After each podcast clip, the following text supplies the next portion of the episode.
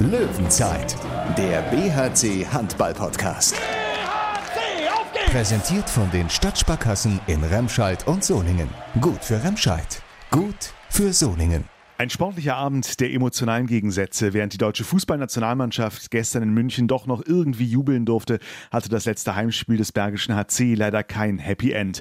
Eine Halbzeit lang begeistert und Hoffnungen geweckt, am Ende aber doch den kürzeren gezogen mit 30 zu 31 gegen den TVB Stuttgart. Ich finde, wir äh, spielen eine sehr gute erste Halbzeit und dann in der zweiten Halbzeit die ersten zehn Minuten, ja, da, da, sind wir einfach nicht, nicht ganz da. Und dann war es schon ein enger Spiel und äh, am Ende entscheidet dann so Kleinigkeiten. Und das war heute nicht an unserer Seite. Spaß gemacht hat es trotzdem. 800 Zuschauer mal wieder in der Solinger Klingenhalle. Darunter einige besondere Gäste, von denen uns Jeffrey Boomhauer und Christopher Rudek gleich erzählen werden. Dann heißt es aber auch schon wieder so langsam Reisetasche packen für den Saisonabschluss am Sonntag in Berlin. Natürlich sind Auswärtsspiele, die um die Ecke sind, quasi schöner, aber äh, die Tour ist halt noch offen nach Berlin und ich denke, auf dem Rückweg äh, kann man dann auch nochmal die Saison Revue passieren lassen und dann äh, ja das ein oder andere Kaltgetränk vielleicht sich genehmigen. Hold My Weißbier wird sich diese Woche auch so manche deutsche Handballfan gedacht haben. Der ehemalige SG Solingen-Trainer Bob Hanning hat mit seinen Aussagen über die MT Melsungen doch ziemlich Wellen geschlagen. Da reiht man natürlich gleich auch nochmal ein bisschen drauf rum. Zusammen mit dem Mann, der das Gemüt eines Waldemar Hartmann mit der analytischen Härte eines Rudi Völler in einer Person vereint. Handballexperte Thomas Rademacher aus der Sportredaktion des Solinger Tageblatts. Hi. Hallo Thorsten. Ich bin Thorsten Kabitz von Radio SG und damit rein in diese Löwenzeit. Zu Hause ist zu Hause oder zu Hause jubelt sich's noch am schönsten. Wären so ein paar Überschriften gewesen, die ich nach der ersten Halbzeit im Kopf hatte. 17 zu 13 stand's da für den BRC. Da hatte man auch beim Zuschauen wirklich ein gutes Gefühl. Am Ende stand leider wieder bittere Enttäuschung nach dem 30 zu 31 gegen Stuttgart. Tom, so wirklich beklagen können sich die Löwen da auch nicht. Ja, ich fand, äh, um es vorwegzunehmen, erstmal, dass das keine äh, schlechte Leistung vom BRC war, sondern äh, dass in der zweiten Halbzeit das Stuttgart einfach auch wirklich sehr, sehr gut gemacht hat. Ähm, die haben da im Angriff dann auch Jerome Müller ähm, starke Einzelleistung direkt nach der Pause. Da bringt er die äh, quasi ja im Nu wieder zurück ins Spiel. Die lagen ja 13 zu 17 hinten zur Pause und äh, dann macht er das, ja, ich will nicht sagen alleine, aber er macht ganz wichtige Tore. Ähm, ganz starker Entscheidungsspieler da auch. Und Stuttgart ist plötzlich wieder im Match und ja, der BRC findet dann nicht mehr so richtig Zugriff in der Abwehr. Eigentlich die gesamte Halbzeit nicht mehr, wenn man von den letzten fünf Minuten mal absieht, wo man dann nochmal fünf, äh, also mit einer 5 zu 1 Deckung dann eben Zugriff bekommt, da auch drei Tore macht und äh, beim 30 zu 30 dann nochmal die Chance hat, das Spiel äh, ja, so gesehen nochmal komplett auf den Kopf zu stellen, nachdem Stuttgart ja das gleiche schon gelungen war. Ähm, aber machen wir es der Reihe nach. Also Stuttgart kommt zurück nach einem 13 zu äh, 17 Rückstand und äh, macht das, wie, ich finde, wirklich, wirklich stark. Und äh, der BRC hält aber auch erfolgreich dagegen durch einen äh, mindestens soliden Positionsangriff. Ähm, der hat die ganze Zeit weitgehend doch noch funktioniert.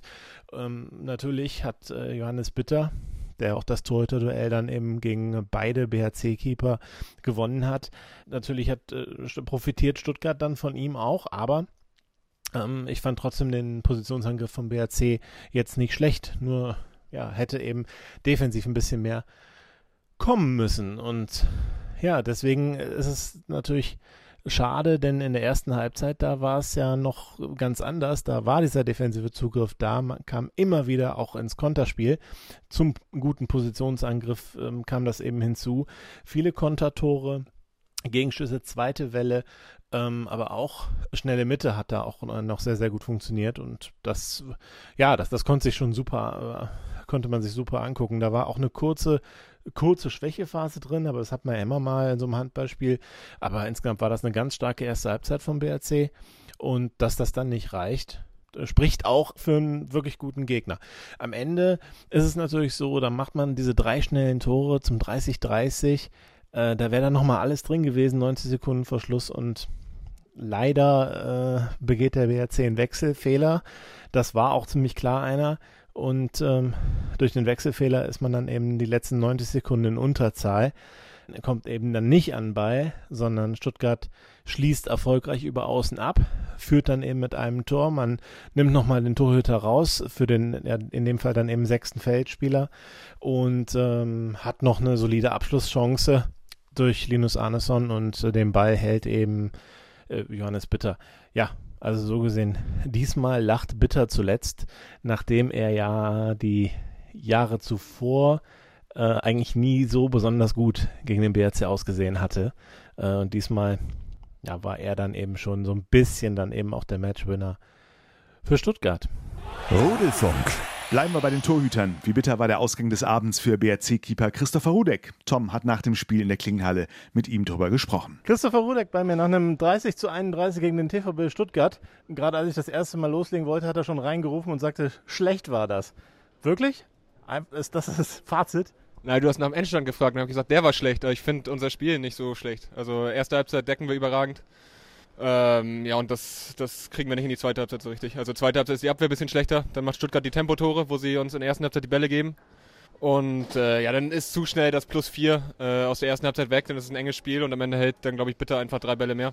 Und äh, ja, dann verlierst du am Ende hier mit einem. Ja, vor allem macht ihr die Tempotore ja nicht mehr, weil sie ja irgendwie auch ähm, gefühlt in jedem Angriff eine Lösung finden. Zunächst mal über Jerome Müller. Ja, genau, also sind wir halt äh, zu passiv. Das äh, verteidigen wir in der ersten Halbzeit besser. Wobei wir ja in der ersten Halbzeit auch nach Gegentoren äh, Tempotore gemacht haben. Ich glaube, sie haben, haben den Rückzug äh, dann besser organisiert bekommen, Wechsel weniger. Ich glaube, auch über die Seite ist es äh, für sie dankbarer, wenn sie da den kurzen Wechsel haben. Ja, und dann, dann sind es am Ende Kleinigkeiten und äh, hat knapp nicht gereicht. Ist das denn jetzt eine Niederlage, die einen vielleicht ein bisschen mehr wurmt, weil es ja eigentlich eine Stärke von euch ist, also dieser defensive Zugriff, dass genau der ja ein bisschen verloren gegangen ist? Ja, absolut. Also es tut uns immer mehr weh, wenn wir die Spiele quasi hinten verlieren wobei das heute auch nur eine Halbzeit ist, aber also ich sag mal so ein 21-20 nervt natürlich auch, wenn wir das mit einem Tor verlieren, aber das ist eher unsere, unsere Spielidee. Also wir werden weniger Spiele mit äh, über 30 Toren gewinnen, weil, weil einfach unsere, unsere Abwehr da sein muss, damit alles andere auch funktioniert. Es gab ja dann doch einige Momente, wo äh, man so dachte, ja, das ist jetzt ein echter Klingenhallen-Moment. Äh, zum Beispiel, als äh, hier Linus hatte Nachwurf, wurde da scheinbar bei gefault, bleibt liegen es gibt ein Five-Konzert sozusagen, schneller Ballgewinn. Auf der anderen Seite, Chaba wirft ins leere Tor und äh, die Stimmung ja, explodiert so ein bisschen. Ähm, ist natürlich bitter, wenn man sowas dann nicht für sich nutzen kann, weil es gab einige dieser Momente, auch Zeitspieltor von äh, Goody kurz vor Schluss. Ja, wobei, also in der Szene, äh, das war die erste Halbzeit, wo, wo vieles lief und in der, in der zweiten Halbzeit haben wir, finde ich, dann auch Spielpech. Also Alex wirft einen 7 Meter gegen Pfosten, Goody macht einen Rückraumschuss, äh, wo, wo Bitter nicht mehr in der Nähe ist gegen Pfosten. Ähm, es sind noch zwei, drei mehr Aktionen, finde ich, wo wir das Spielglück nicht zwingend auf unserer Seite haben. Aber ja, das haben wir jetzt schon phasenweise in der Rückrunde und äh, es hat ja trotzdem gereicht, um das Spiel heute zu gewinnen. Also da, daran will man es auch nicht festmachen. Ja, mit den sieben Metern ist natürlich weiterhin ein Problem. Da dachte man, das ist gelöst mit Linus, dann wirft er auch zwei. Dann schmeißt Alex den an Pfosten, dann musste sogar Jeffrey nochmal ran. ja, ich sag da nichts zu. Äh, so schwer kann das nicht sein, sagen Pavel und ich jetzt inzwischen schon, aber äh, anscheinend äh, irgendwann wird das schon wieder funktionieren. Aber Jeff hat ihn gut gemacht. Jeff hat ein tolles Tor geworfen, ja. Ich merke, die Laune ist ja trotzdem noch einigermaßen gelöst. Äh, liegt jetzt schon, also ihr habt alles reingeworfen, klar, aber liegt ein Stück weit dann schon dran, dass jetzt es nur noch um eine Platzierung geht. Ja, wir wollen natürlich weiter Gas geben und ich finde, dass wir auch äh, jetzt die letzten Spiele eine kleinere Besetzung haben und man, man sieht, dass jeder alles, alles reinwirft. Also sind völlig platt in der Kabine. Jetzt spielen wir in drei Tagen schon wieder, aber dann, dann ist es auch durch. Also die Saison ist schon sehr, sehr lang und natürlich läuft es dann einfacher, wenn du, wenn du viele positive Erlebnisse hast und eine Welle quasi reitest. Und das ist bei uns halt im Moment ja häufig so, dass es am Ende nicht für, einen, für einen Sieg reicht. Ähm, auch wenn wir das letzte Spiel gewonnen haben, aber natürlich äh, spielst du ein bisschen befreiter auf, wenn, wenn du viele Siege in Folge holst. Wie fandst du denn die Atmosphäre? Also 800 Leute hier in der kleinen Halle ist ja schon Radau. Kann zumindest Radau sein. Ja, unfassbar gut. Also das war wirklich, auch wenn du auf die Tribüne geguckt hast, finde ich, sah es relativ voll aus. Also ja, und die Akustik ist äh, natürlich die Klingenhalle und die 800 Leute haben alles gegeben. Also es hat äh, riesen Bock gemacht und ich hoffe, dass, dass zur neuen Saison mindestens wieder so viele Zuschauer, wenn nicht mehr kommen dürfen, weil dann äh, ja, macht es einfach zehnmal mehr Handball spielen. Äh, zehnmal mehr Spaß. Hat sich das schon so ein bisschen wie Normalität angefühlt? Weiß man überhaupt noch, wie sich Normalität anfühlt? Ja, das war, erstmal war es erschreckend, wie schnell man sich an, an äh, keine Zuschauer gewöhnt hat. Also dass man trotzdem so in diesen Modus gekommen ist, äh, Spiele zu machen. Deswegen äh, haben wir schon so überlegt, wie ist das, wieder vor Zuschauern zu spielen. Und, äh, aber da gewöhnt man sich genauso schnell dran und es macht einfach so viel mehr Spaß. Äh, und also wirklich heute 800 Leute in der Klinghalle, das ist wie eine volle Halle gewesen heute und äh, vielleicht ganz gut als Einstieg, um sich daran wieder zu gewöhnen. Jetzt geht es noch nach Berlin. Ich nehme an, da sind auch Zuschauer, das weiß ich gerade noch nicht genau, aber nehme ich an, ist ja jetzt überall so. Ist es eine eine, eine schicke Abschiedstour oder würdest du lieber das letzte Heimspiel zu Hause machen? Ja gut, äh, natürlich sind Auswärtsspiele, die um die Ecke sind, quasi schöner, aber äh, die Tour ist halt noch offen nach Berlin. Und ich denke, auf dem Rückweg äh, kann man dann auch nochmal die Saison Revue passieren lassen und dann äh, ja, das ein oder andere Kaltgetränk vielleicht sich genehmigen. Freust du dich jetzt mehr auf Urlaub als sonst in anderen Saisons? Absolut. Also mehr, mehr denn je. Also es war wirklich, wirklich lang jetzt dieses Jahr. Aber es nützt nichts, das geht ein so und von daher äh, hoffen wir, dass wir alle gesund in die Pause kommen und dann mal ein paar Wochen Ruhe haben und dann äh, ja, voller Elan in eine neue Saison mit hoffentlich Zuschauern dann starten können. Wie lange habt ihr Urlaub? Also es gibt äh, Gerüchte und äh, nach diesem Datum habe ich meinen Urlaub geplant. Wenn sich das noch ändern sollte, dann wird es schwierig.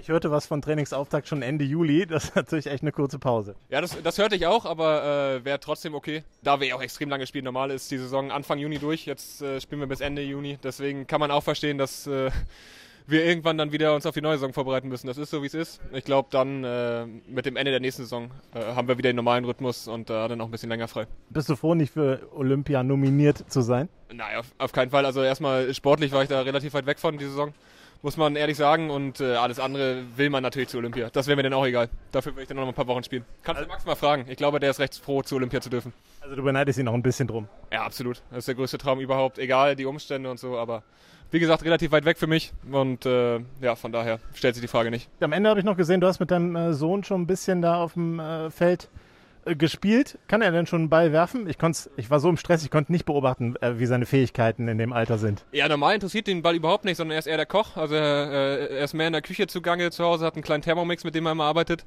Aber jetzt äh, auf einmal ist er völlig heiß gewesen auf den Ball. Ich hoffe, ja, dass das so bleibt, weil das hat riesen Spaß gemacht und für ihn das erste Spiel in der Halle und äh, ja, für mich auch ein Highlight, weil da habe ich mich immer drauf gefreut, mit ihm hier in der Halle toben zu können. Danke dir und viel Spaß noch in Berlin. Ja, danke, ciao.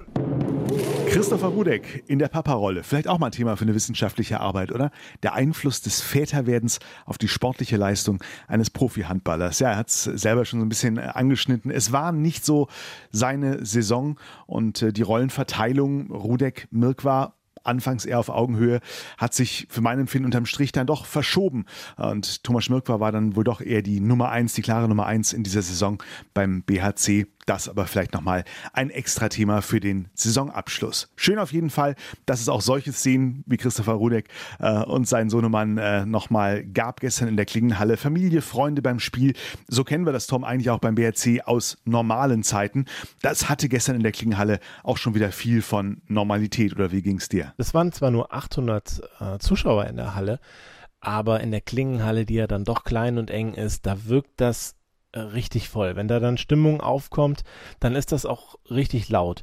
Natürlich mit äh, 2500 ist es extremer, das ist ganz klar. Aber das war schon eine schöne Sache und es gab mehrere von diesen Momenten, äh, wo der Funke so auch dann, ja, also wo, wo diese Stimmung so, so komplett explosionsartig da war. Da gab es äh, mehrere Situationen, auch so ein Tor von Fabian Gutbrot im passiven Spiel. Also ja, ne, das, wo, wo Stuttgart auch hätte beeindruckt sein können, denke ich. Das haben sie aber auch, ist irgendwie auch an denen abgeprallt.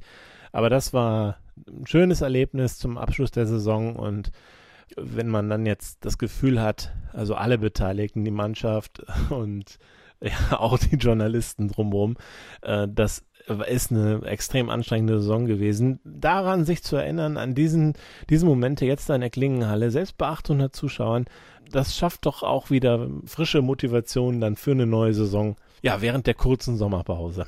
Wie und wo Jeffrey Boomhauer diese kurze Sommerpause genießt und verbringt, erzählt er uns gleich im Interview mit Tom. Vorher geht es auch natürlich bei ihm nochmal um das Spiel, die Niederlage gestern Abend. Jeffrey Boomhauer, ja, ein Spiel mit äh, vielen Auf und Abs. In der zweiten Halbzeit war es dann doch, wenn man so ehrlich sein will, ein bisschen mehr ein äh, Ab, denn äh, fehlte so ein bisschen der Deckungszugriff. Oder wo hast du das Hauptproblem heute gesehen? Ja, genau. Also ich finde, wir äh, spielen eine sehr gute erste Halbzeit.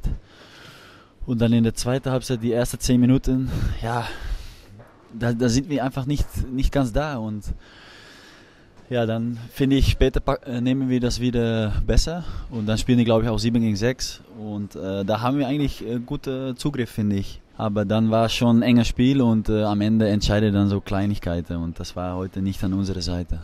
Jetzt war es dann so, ihr hattet am Ende nochmal umgestellt auf eine 5 zu 1 Deckung, die dann nochmal so richtig gut funktioniert hat, glaube ich. Drei Tore in Folge zum 30-30. Hast du auch gedacht, okay, das Ding bringen wir da noch irgendwie rein? Ja, das hat Linus schon gut gemacht vorne. Also wir haben zwei, drei Ballgewinner. Und dann bei 30-30 äh, habe ich schon das Gefühl, dass wir mindestens einen Punkt äh, schaffen. Aber am Ende ein bisschen Pech vielleicht mit der Wechselfehler. Und ja, auch der, der Linus hat äh, ein gutes Spiel gemacht und am Ende verwirft er da. Aber das war gut gespielt, also das war einfach, ja, einfach sehr schade. War ja dann natürlich auch ein Schuss in Unterzahl. Vielleicht auch einen, den, ja, wo, wo Yogi Bitter sich dann auch sagt, dass er den dann eben auch halten will. Ja, das ist natürlich, er will jeden Ball halten und äh, das ist auch ein guter Torwart. Und ich finde, wir haben gute Lösungen gehabt. Äh, ja, vielleicht ein paar Mal Pech oder nicht getroffen. Aber ja, so können wir weiterarbeiten. Und äh, Sonntag, letztes Spiel. Ich glaube, jeder freut sich jetzt mal ein bisschen runterzukommen. Also offensiv war jetzt gar nicht euer Problem, sondern dann wirklich Abwehr und dadurch fehlendes Tempospiel. Ja, genau. Also es ist auch schwierig, Tempo zu laufen, wenn du ja nicht so die Zugriff mehr hast und dann vielleicht ein bisschen weniger Parade und ja, dann ist es auch schwierig. Aber ich finde, wir haben die Lösung immer gefunden. Aber ja, das ist Handball. Ne? Es war auf jeden Fall sehr schön, heute für 800 Leute zu spielen und das gab wirklich äh, viel Energie. War deine Familie auch in der Halle? Du hast ja auch zwei Kinder schon? Äh, nee, meine Frau und Kinder nicht, aber mein Vater war da mit zwei Freunden. Und er musste extra früh äh, losfahren, weil er musste noch einen Test bei Ostermann machen und äh, was weiß ich alles. Aber es hat funktioniert und ja, ich habe mich gefreut, ihn mal wiederzusehen. Also man konnte es genießen, auch wenn es dann am Ende so ein bisschen, naja, ein Dämpfer ist mit der Niederlage. Ja, genau. Es war ein schönes Handballspiel und äh, leider haben wir verloren, aber ja, es hat Spaß gemacht. Was ich noch eben fragen wollte, was ist denn eigentlich genau passiert bei dem Wechselfehler? Ist einer zu früh reingelaufen oder äh, ist ja meist der Fall? Ja, also am Ende standen sieben Spieler auf dem Feld und ein Torwart. Also das ist ein zu viel. Aber ich, ich habe das nicht beobachtet. Aber weiß ich nicht. Müssen wir nochmal gucken. Naja, wird ja wahrscheinlich stimmen. Ist nur ärgerlich. Zwei Minuten Verschluss, 90 Sekunden Verschluss. Dann ist es natürlich ein Riesenvorteil für Stuttgart, den sie dann auch gut ausgespielt haben mit dem Abschluss von außen. Ja, wir wollen ja Schüsse von außen haben, aber ja, in Unterzahl ist das vielleicht ein bisschen zu groß, aber passiert, muss ich weitermachen. Insgesamt, ich fand Stuttgart wirklich gut heute. Also vielleicht jetzt nicht alles jetzt in der ersten Halbzeit oder sowas, aber in der zweiten Halbzeit haben die auch wirklich eine sehr starke Leistung geboten in der zweiten Halbzeit.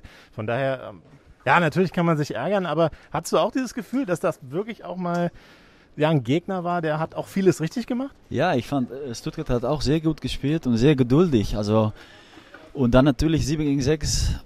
Es ist auch, du musst, du musst dich viel bewegen, aber es ist immer jemand frei. Und ja, die haben es einfach immer zum Ende gespielt und dann noch ein Tor gemacht und ja, schnell zurück und gewechselt. Also wir konnten auch nicht, äh, nicht so viel mehr Tempo laufen, weil die einfach clever gespielt haben.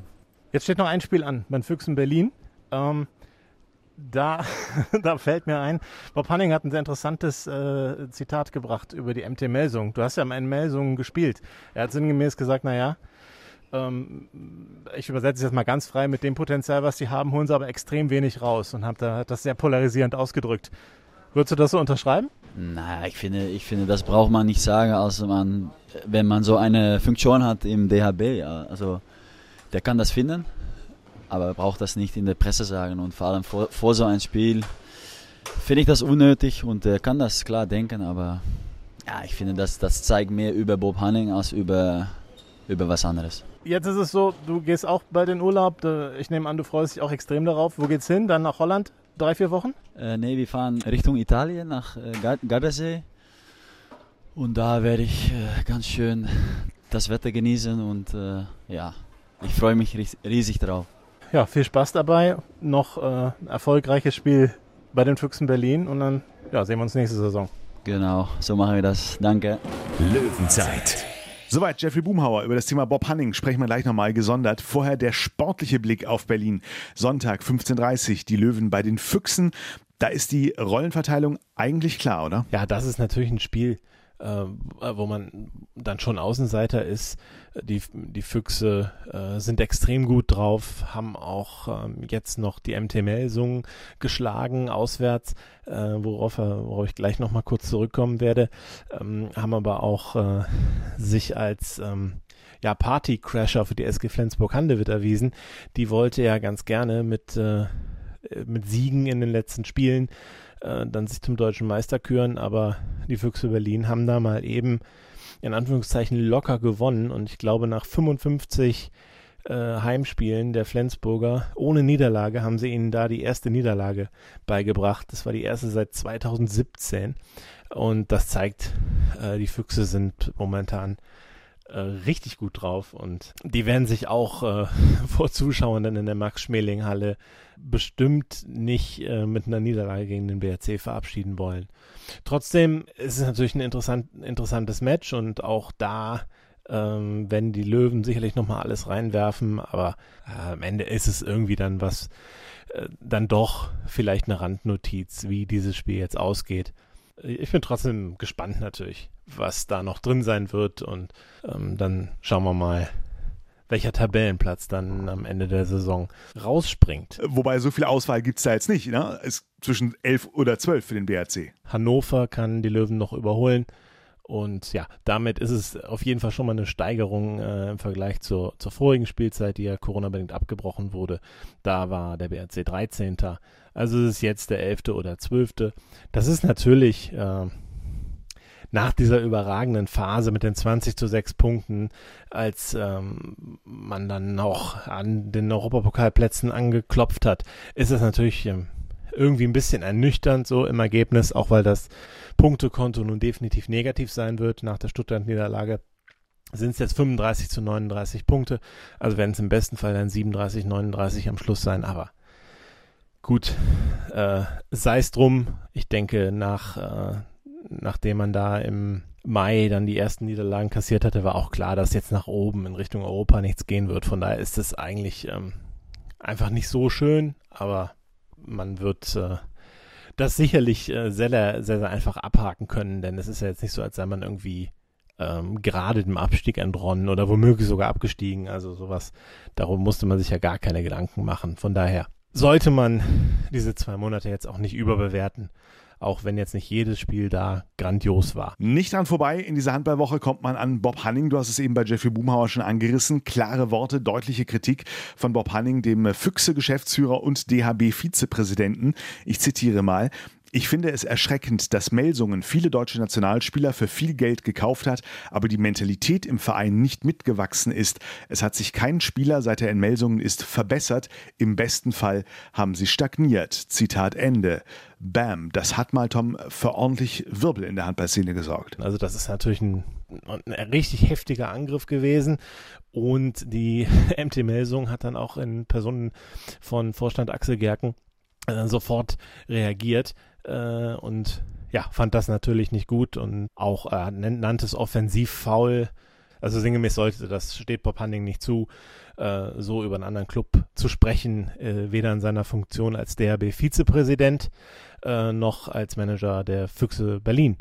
Ja, ich habe mir da wirklich viele Gedanken drüber gemacht, warum, warum sagt er sowas? Äh, ähm, was, was ist sein Ziel dahinter?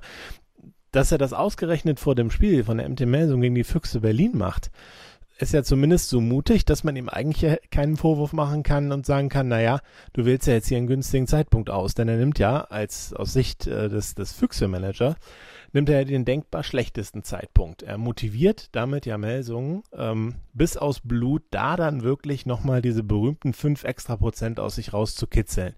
Äh, oder wenn man ihm glauben schenken mag, dann ja nicht nur 5 extra Prozent, sondern vielleicht bei Melsungen ja sogar 20. Von daher äh, taktisch ja nicht besonders clever. Also was was bezweckt er damit? Ne? Und ich glaube, äh, der Mann überlegt schon sehr, sehr genau, was er tut. Das heißt, das erzählt er ja nicht einfach mal so aus einer Kaffeelaune raus und, und zündet da eben so ein Feuer an. Ne? Das, das, macht er nicht einfach so. Äh, von daher hat mich das ein bisschen irritiert, dass äh, die MT-Melsung sofort darauf angesprochen ist und die Reaktion geliefert hat, die man sich ja denken kann. Damit musste ja Bob Hanning rechnen. Und jeder konnte mit dieser Reaktion rechnen. Ich glaube, aus Sicht der MT hätte ich mal eine Nacht drüber geschlafen und dann überlegt, wie ich darauf reagiere. Dass man was macht, ist ja eigentlich klar. Und so äh, aus Sicht von Bob Hanning ist es ja eigentlich eine Win-Win-Situation. Jetzt hat er mit Berlin äh, gegen die MT-Melsungen gewonnen. Jetzt kann er sagen, naja, sieht man ja, ohne dass ich jetzt das Spiel, ich konnte mir das bisher noch nicht ansehen, aber jetzt kann er sagen, naja, sieht man ja, ähm, die erreichen nicht ihr komplettes Level, sonst hätten sie uns eigentlich schlagen müssen. Äh, ist ja jetzt ungefähr die Reaktion, die er bringen könnte. Und hätte Melsung äh, Berlin weggehauen, dann hätte er natürlich sagen können, ja, äh, seht ihr, die Melsunger muss man nur mal ein bisschen kitzeln und schon äh, bringen die Leistung. Von daher, ich glaube schon, dass es irgendwie um Aufrütteln ging. Ich weiß jetzt nicht, was dahinter steckt. Vermag ich wirklich nicht zu beurteilen. Aber ich finde es auf jeden Fall interessant und ich bin auch überzeugt, dass er es absolut bewusst tut und auch bewusst diesen Moment gewählt hat. Und äh, ich glaube, am Ende geht es ihm tatsächlich darum, dass diese Spieler bei Olympia performen. Ob das die richtige Taktik ist, ich weiß es nicht, aber ich glaube schon, dass die sauer sind. Und äh, da werden wir mal sehen, wie das weitergeht. Inhaltlich, also ich kann Melsungen schon verstehen. Ich würde mich auch nicht freuen, wenn einer so über mich sprechen würde, über meinen Verein. Kann ich schon nachvollziehen, dass man das nicht so cool findet. Ähm, auf der anderen Seite, ähm, wenn man jetzt sagt, steht ihm auch nicht zu, kann man auch argumentieren, finde ich. Vielleicht steht ihm es auch nicht zu, das einfach so öffentlich rauszuposaunen. Ähm, auf der anderen Seite, man erwischt sich schon so ein bisschen dabei, dass man sagt, naja, irgendwie hat er schon auch recht. Also man wundert sich schon manchmal, was in Melsungen, was da für Spieler geholt werden und wie wenig Leistung dann da am Ende bei rauskommt. Äh, das sollte eigentlich eine Mannschaft sein, die, ich weiß jetzt nicht, ob sie um die deutsche Meisterschaft spielen sollten, vielleicht ist das für, von mir zu viel erwartet, aber um die internationalen Plätze auf jeden Fall. Und danach sah es in diesem Jahr ja nun wirklich nicht aus. Ja, danke Tom. Bin gespannt, ob das Sonntag in Berlin nochmal Thema ist. Über den BRC hat Bob Hanninger zum Glück meistens zuletzt nur Nettes gesagt. Interessant übrigens, dass just in diesen Tagen zwei andere Herren, die nicht nur in meinem Kopf ganz eng mit der Hanning-Ära im Bergischen verbunden sind, auch für Schlagzeilen sorgen, allerdings sehr positive. Florian Kehrmann, den sie in Lemgo gerade gefühlt auf einer Sänfte durch die Halle und die ganze Region tragen, hat vorzeitig verlängert beim TBV Lemgo-Lippe bis 2025. Und Thorsten Toto Jansen in Hamburg mit dem HSV Handball aufgestiegen und zum Trainer des Jahres in der zweiten Liga gekürt. Glückwunsch dazu aus der Ferne und äh, wir freuen uns dann auf ein Wiedersehen mit ihm in der kommenden Saison. Welche Geschichten der Abschluss dieser Saison 2020-21 für den BRC schreibt, wir werden es am Sonntag verfolgen und besprechen dann am Montag hier in der Löwenzeit. Bis dahin, alles Gute, wir hören uns. Löwenzeit, der BHC Handball Podcast. Präsentiert von den Stadtsparkassen in Remscheid und Soningen. Gut für Remscheid. Gut für Soningen.